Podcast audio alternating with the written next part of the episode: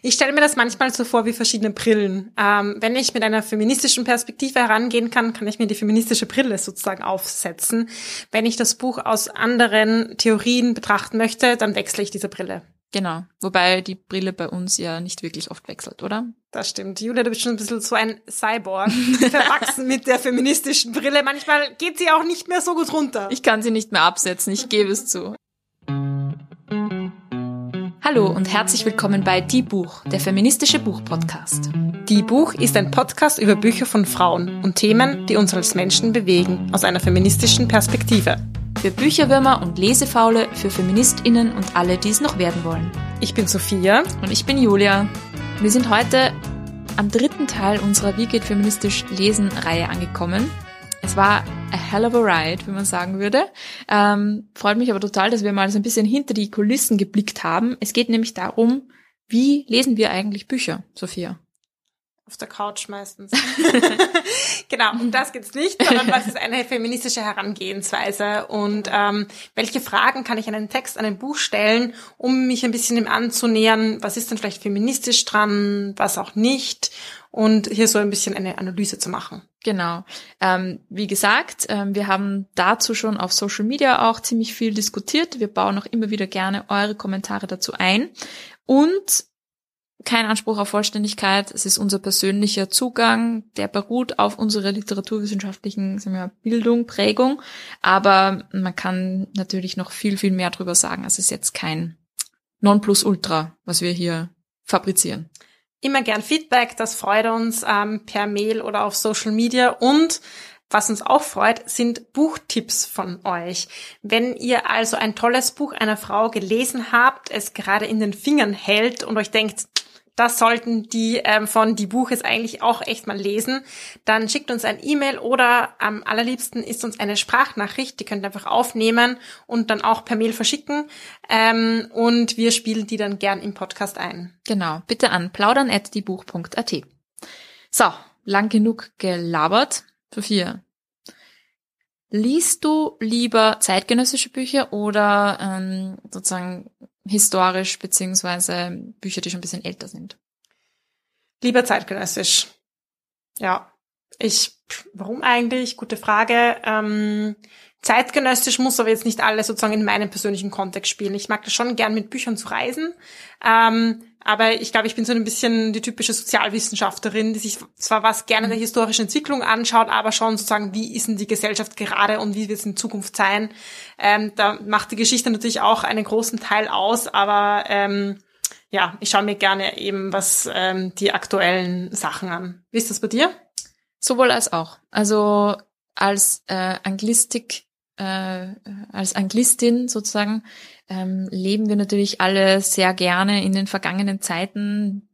Viktorianische Literatur, so romantische Literatur, ähm, das mag ich schon auch ganz gern, aber ja, die Mischung macht's, finde ich. Also ich will ja irgendwann nicht wie Shakespeare klingen oder so, ähm, sonst rede ich irgendwann auch nur noch so. Das prägt nämlich auch die Sprache. Im Podcast. Ja, aber du könntest so ein paar Reime schon mal einbauen, fände ich schon okay. Das kann ich jetzt nicht im Stegreif. Ähm, aber ja, gute Mischung macht's aus, finde ich. Ich mag beides ganz gern. Und das bringt uns schon zu den heutigen Themen, ähm, die wir besprechen wollen ähm, und Fragen. Und zwar geht's heute einerseits um den Kontext und auch um die Autorin. Das genau. Das besonders spannend, auf das freue ich mich jetzt schon. Genau, also zwei Aspekte, die man sich anschauen kann, wenn man Bücher mit der feministischen Brille liest. Wir haben uns da so kleine Kärtchen vorbereitet. Die Sophia hat auch eine Karte gestaltet. Ähm, und okay, du lachst ein wenig hämisch, weil ähm, ja, meine Karte schaut jetzt nicht so schick aus wie die von Jule. Du hast so coole Stifte, aber bei mir schaut der Stift dann doch nicht ganz so cool Du hast es sehr schön geschrieben. Julia hat mich gelobt, dass ich mich bemüht habe. Du hast dich sehr schön bemüht, Sophia. Na, jedenfalls ähm, haben wir unsere Fragen auf kleine Kärtchen geschrieben und die werden wir uns jetzt gegenseitig vorlesen, um, ja, um uns ein bisschen durch diese Folge zu handeln. Das erste Thema wäre der Kontext. Und eine Frage, die wir an den Kontext stellen können, ist, in welchem Kontext ist das Buch denn überhaupt entstanden? Wann ist denn das Buch geschrieben worden und wo? Ähm, und da ist auch das Beispiel, was wir vorher hatten, von älteren Büchern und neueren Büchern ganz gut. Weil natürlich ähm, bewerte ich vielleicht ähm, ältere Bücher mit einem ganz anderen Maßstab. gerade wenn ich Fragen, feministische Fragen das Buch herantrage und mir die Frage stelle, wie feministisch ist denn das Buch zum Beispiel, mhm. das muss ich natürlich mit einbeziehen. Ist das jetzt vor 100 Jahren entstanden, vor 200 oder heute? Und natürlich kommen dann auch die, die Themen und das Verständnis, was vielleicht vorausgesetzt wird und dann auch die Grenzen, die es ausreizt, ganz anders drin vor, ähm, nach, je nachdem, in welchem Kontext eben das Buch geschrieben ist. Also politisch, wie ist denn die politische Lage, welche Gesellschaftsform, welche Zeit und so weiter. Ganz genau. Ich finde das auch immer total schwierig. Also man kann ja ähm, grundsätzlich jedes Buch feministisch lesen, also mit einer feministischen Perspektive. Das heißt aber nicht, ähm, dass ich automatisch ähm, dem Buch oder auch der Autorin dann eine feministische Intention unterstelle. Das kann ich halt einfach nicht. Wenn ich mir jetzt ein Buch anschaue, das vor 200 Jahren entstanden ist, da gab es de facto den Feminismus als soziale Bewegung und auch als literaturwissenschaftliche Theorie sozusagen einfach noch nicht. Und die Frage zum Beispiel, ist Jane Austen eine Feministin, das bringt mir halt einfach nicht besonders viel. Ja, und ich finde es auch gut, dass du es nochmal erwähnst, weil beim feministisch Lesen geht es mir nicht darum zu sagen, ist das Buch feministisch, ja oder nein, sondern es macht mir ein ganz großes Feld an Fragen, an Analysemöglichkeiten auf. Und es wäre schade, das jetzt irgendwie auf eine Frage zu reduzieren. Genau. Ein Beispiel, was mir da im Kontext noch einfällt, jetzt weg von der historischen Perspektive auf die ganz aktuelle, ist das Buch Identity, das wir auch schon behandelt haben von Mito Sanyal. Und da ist natürlich der Kontext sehr prägend, weil sie behandelt sehr aktuelle Themen auch, so wie Cancel Culture, aber auch von ihrer Erzählart und Weise. Sie baut da zum Beispiel so Twitter-Meldungen ein ähm, und hat Personen in ihrem Umfeld gebeten, Twitter-Meldungen ähm, zu schreiben zu dem Fall, der in diesem Buch vorkommt. Und das ist natürlich auch ein spannender Kontext, dass da quasi in das Buch diese Sprache von Social Media und dieses Kommunizieren einfließt. Das heißt also richtig am Puls der Zeit kann man eben in unserer heutigen Welt recht gut eigentlich auch verbinden mit unserer Realität und mit ähm, Dingen, die wir eben aus unserem Kontext auch kennen. Ich finde es halt immer sehr schwierig, sozusagen je weiter sich ein Buch auch von unserem, von unserem äh, unmittelbaren Kontext entfernt, dass man den Kontext dann auch richtig einschätzt. Also wir hatten vorher das Beispiel Jane Austen. Ich bin ja großer Jane Austen-Fan, Sophia ja nicht, wie wir wissen. Ich habe es bisher noch immer nicht geschafft, sie zu überzeugen.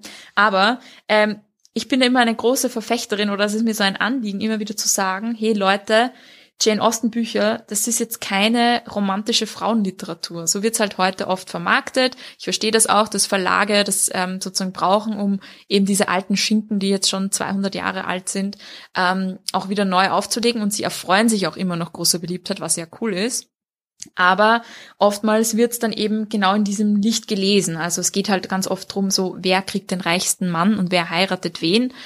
Klar, aber wenn man sich dann den Kontext anschaut, in dem das Buch oder die Bücher entstanden sind, dann schaut das Ganze ganz anders aus. Es war nämlich früher eben in England des 19, frühen 19. Jahrhunderts einfach so für Frauen der Mittelklasse, die konnten keinen Beruf ausüben. War nicht so, dass Frauen generell keinen Beruf ausgeübt haben, sondern Frauen der Arbeiterklasse haben immer gearbeitet und immer sich ihr eigenes Geld verdient, aber Frauen der Mittelklasse eben nicht.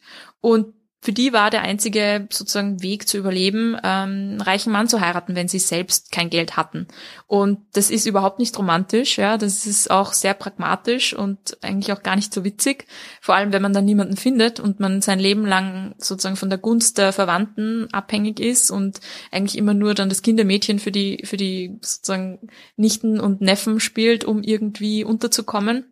Also so romantisch ist das alles nicht. Und man muss eben diesen Kontext auch mit einbeziehen. Gerade wenn man sich Jane Austens Leben selbst ähm, anschaut, die hat ja auch nie geheiratet und konnte von ihrem Schreiben logischerweise auch nicht leben. Das äh, Berufsmodell Autorin gab es damals noch nicht. Und ja, dann schaut das alles gleich viel weniger rosig aus. Stichwort rosig und Stichwort äh, Frauenliteratur. Da möchte ich vielleicht auch noch was dazu sagen. Ähm, ja, das, der das Wort Frauenliteratur, da haben wir auch ein bisschen unser Problem damit, ähm, weil es wird oft so verbunden äh, mit rosa Buchumschlägen, sehr klischeehaften Heldinnen, Liebesromanen und ist oft ein Marketing-Gag, ja, also Bücher von Frauen für Frauen, die dann auch so platziert und aufbereitet werden in den Buchhandlungen. Ähm, ja, Marketingmasche. Ähm, Frage, gibt's Männerliteratur, ja oder nein? Ganz oft ist das halt, mm, Literatur von Männern ist halt echte Literatur sozusagen und dann gibt's noch die Frauenliteratur als extra Genre, ist irgendwie ein bisschen absurd.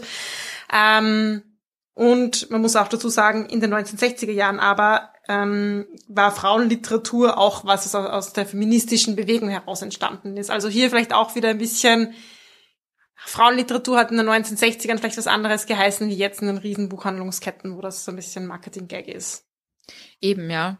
Ähm, dazu kann man sich natürlich auch die Frage stellen, gibt es sowas wie Frauenthemen in der Literatur? Also Themen, die vor allem Frauen betreffen und die dann natürlich auch im Feminismus hauptsächlich besprochen werden. Wir sagen ja in unserem Podcast immer, äh, Frauen schreiben über alle Themen, aber trotzdem haben wir dann immer auch einen thematischen Einschlag so ein bisschen. Mm. Ja, das stimmt schon. Ähm, und wir versuchen ja auch hier bei dem Buch eine sehr große Bandbreite darzustellen ähm, und wissen aber, dass es manche Themen gibt zu gewissen Zeiten, die Frauen leben besonders prägen. Und ich finde es auch wichtig, dass über die geschrieben wird, weil gerade da ja vielleicht auch so ein bisschen ein Kampf stattfindet. Also Frauen müssen sich auch was erkämpfen, was es jetzt zum Beispiel Arbeit betrifft. Wir hatten auch ähm, ein Special über Graphic Novels und haben verschiedene Graphic Novels behandelt und da vielleicht sind unter Anführungszeichen typische Frauenthemen ein bisschen behandelt worden. Sex, Liebe, Partnerschaft, ähm, Mental Load, Hausarbeit, ähm, Lohnarbeit, informelle Arbeit und so weiter. Ähm, aber diese Themen sind eben prägend für viele Frauen und ähm, ja, viele Frauen haben sich darin auch was erkämpft und dieser Kampf ist noch nicht abgeschlossen. Deshalb ist es wichtig, darüber zu schreiben. Und ich finde auch, dass es Themen gibt, über die Frauen deswegen schreiben, weil sie vielleicht noch nicht am Radar sind, weil sie blinde Flecken sind. Es kommen gerade so ein paar Bücher raus, habe ich das Gefühl, über das Finanzen und Finanzen für Frauen, weil sich viele Frauen nie darüber Gedanken gemacht haben, denn das mit meiner Pensionsvorsorge? Und wir wissen, dass Altersarmut aber ein Riesenthema ist ähm, und viele Frauen ähm, sich aber nicht mit dem Thema Finanzen wirklich auseinandersetzen. Und dann kommt sozusagen hier die, die Gegenstimme rein und sagt so, nein, wir müssten auch über das, das Thema setzen. Genau, also nicht nur ähm, Frauen schreiben über, schreiben über alle Themen, sondern alle Themen sollten Frauenthemen sein. Ach, wie schön ist das zusammengefasst. Wow, toll, großartig. so eloquent. Ähm, genau, unser zweites Thema in der heutigen Folge ist die Autorin. Das gehört natürlich zum Kontext dazu, aber so die Frage, und ich schaue jetzt gerade auf mein Kärtchen, äh, ist die Autorin Feministin? Fragezeichen, Fragezeichen, Fragezeichen. bisschen polemisch, ich will dich bisschen herausfordern, Sophia. Aber fragst, stellst du dir diese Frage manchmal?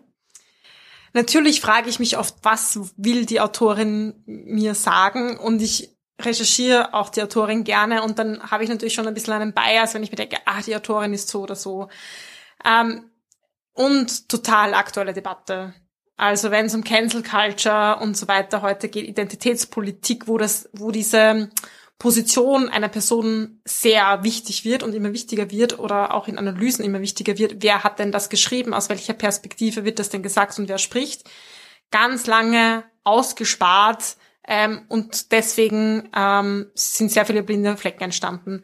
Deshalb finde ich das gut, auch darüber zu reden, diese Position abzufragen, weil es auch mal so ein Schritt zurück ist, zu fragen, hm, wie ist denn das mit der Perspektive eigentlich? Und auch ähm, um dezidiert zu fragen, wessen Perspektive fehlt denn? Ja? Zum Beispiel eben Perspektiven von ähm, People of Color zum Beispiel. Ähm, ja, aber klar kann man natürlich auch diskutieren, darf ich denn ein Buch nicht mehr lesen, ähm, wenn sich die Autorin zum Beispiel problematisch geäußert hat? Genau, brandaktuelle Frage. Ähm, ist einfach auch die Frage, wie sehr oder kann ich überhaupt die Autorin vom Werk trennen? Und ähm, ja, total schwierig. Ich finde, dass das beim Thema Literatur und Bücher irgendwie noch scheinbar leichter möglich ist, als wenn man sich jetzt zum Beispiel SchauspielerInnen oder MusikerInnen anschaut. Und da hatten wir dieses Thema ja auch, gerade bei MeToo oder so, ähm, weil diese Performance Artists, sage ich mal, so eng mit ihrer Person, sozusagen mit dem Kunstwerk und der Kunst, die sie schaffen, verbunden sind, dass wir dir einfach keinen Schlu Schlussstrich oder keine Trennlinie zwischen die beiden ziehen können. Beim Buch ist es scheinbar leichter, weil ich habe dieses Ding, dieses materielle Ding ja in der Hand und es ist scheinbar getrennt von der Person, ist es aber natürlich nicht, weil das Leben der Autorin und so weiter ja ähm, tief damit verstrickt ist. Gleichzeitig finde ich auch aus einer literaturwissenschaftlichen Perspektive schwierig, gerade auch aus einer feministischen Perspektive schwierig, ähm, wenn ich sage, sozusagen, ich kann das Buch oder ich kann den Text nicht von der Autorin trennen, weil ich finde, gerade Frauen, wenn sie schreiben, wird oft unterstellt, dass sie ja nur schreiben, was sie kennen und dass sie ja nur autobiografisch schreiben und dass das ja nur ihr Leben ist. Wobei bei Männern viel oft mal abstrahiert wird und oft gesagt wird, naja, der schreibt über die großen menschlichen Fragen und Zusammenhänge und was auch immer. Und bei Frauen ist es so immer so, ja, wir beziehen es viel schneller auf ihr Leben und wir lesen es viel schneller aus, aus einer biografischen Sicht als ähm, bei den Männern. Und deswegen finde ich das auch schwierig.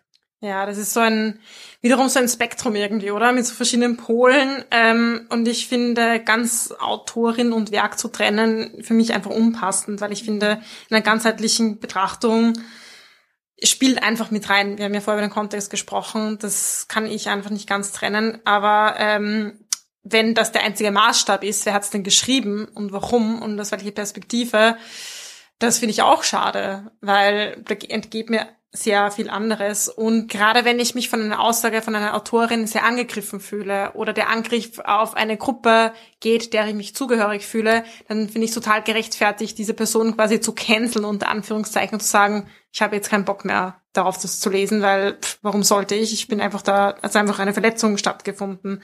Ähm, und wir wissen aber auch, niemand ist perfekt. Also diese Heldinnen, Autorinnen, die alles immer richtig machen, die werden wir einfach nicht finden. In jeder Biografie finden sich auch Schattenseiten und ähm, wenn es eine gewisse Lernbereitschaft gibt, dann finde ich, ähm, ja, haben wir alle unseren, ähm, in dem Fall zum Beispiel feministischen Prozess hinter uns und vor uns und sind mittendrin und den würde ich dann auch irgendwie, ähm, ja, das würde ich auch irgendwie wahrnehmen und annehmen. Ja, ich habe da auch ein spannendes Beispiel, auf das ich selbst gestoßen bin, wo ich selbst so mit mir gehadert habe, und zwar ähm, Margaret Atwood, die wir alle kennen, ähm, und ihr Buch The Handmaid's Tale, Report der Markt, ist ja sehr oft äh, feministisch interpretiert worden. Man kennt es auch zum Beispiel von Protesten, ähm, die sich gegen die Verschärfung von Abtreibungsgesetzen stellen, dass ganz oft ähm, feministische Aktivistinnen oder Frauen auf die Straße gehen mit der Kostümierung sozusagen, die auch die Figuren aus The Handmaid's Tale tragen. Also dieser ähm, rote Umhang und dieser weiße, äh, sag ich mal, diese weiße Kopfbedeckung. Also The Handmaid's Tale grundsätzlich ist so auch bisschen zu seinem Symbol ähm, einer feministischen ich sag mal, eines feministischen Protests geworden. Voll spannend fand ich aber, als ich ähm, das mal recherchiert habe und ein Essay gefunden habe oder einen Text gefunden hat, den Margaret Atwood geschrieben hat über die Frage, ist denn ihr Text überhaupt feministisch? Und sie distanziert sich ziemlich heftig von dem Label feministisch oder hm, Feminismus. Krass. Ähm, fand ich sehr, sehr krass. Warum? Und es ist ein sehr spannender Text. Ich verlinke euch den gerne in den Show Notes. Schaut es euch mal an. Ich würde auch gerne ähm, in einer der folgenden ähm, Folgen mal drüber intensiver sprechen. Aber ich hatte so das Gefühl, dass sie einen recht negativen Eindruck von Feminismus grundsätzlich hat ähm, und sich damit nicht unbedingt wohlgefühlt hat, als Feministin oder als ihr Buch als feministisch zu bezeichnet zu werden. Obwohl ja, wenn man sich ihr Werk anschaut, ähm, wirkt das tief feministisch, also in seinen Inhalten und so weiter. Aber das ist wieder genau diese Frage. Stört es uns, wenn Margaret Atwood sagt, sie will eigentlich damit nichts zu tun haben? Lesen wir das Buch trotzdem? Interpretieren wir es trotzdem so feministisch, wie wir das eben wollen? Oder ist das für uns nicht vereinbar? Und ich finde da auch einfach spannend, zum Beispiel den Begriff ähm, Interpretative Community, also eine Community, die interpretierte, ist geprägt worden von Stanley Fish. Und der sagt, die Community, also die LeserInnen, prägen die Bedeutung des Textes. Das ist natürlich sehr, geht sehr in die eine Richtung. Wahrscheinlich findet sich die Wahrheit irgendwo dazwischen. Aber ich finde es trotzdem spannend zu sagen, die Community prägt bis zu einem gewissen Grad das Werk mit. Und wenn viele Menschen The Handmaid's Tale feministisch interpretieren wollen, dann sollen sie das tun irgendwie. Das Buch ist sozusagen, Margaret Atwood hat sie in die Welt hinausgeschickt und bis zu einem gewissen Grad kann sie jetzt nicht mehr kontrollieren, wie es aufgenommen wird. Mhm. Aber das fand ich total interessant und schwierig und hat dann auch meinen Blick auf Margaret Atwood so ein bisschen verändert. Ähm, also ich habe jetzt auch, ich, ich, ich bin auch ein bisschen zwiegespalten, was sie jetzt angeht. Mhm. Ich finde es cool, die Autorinnen zu befragen. Das können ja wir auch immer wieder machen, wenn wir Gästinnen einladen und mir auch sagen zu lassen, wie, wie haben sie es denn gemeint.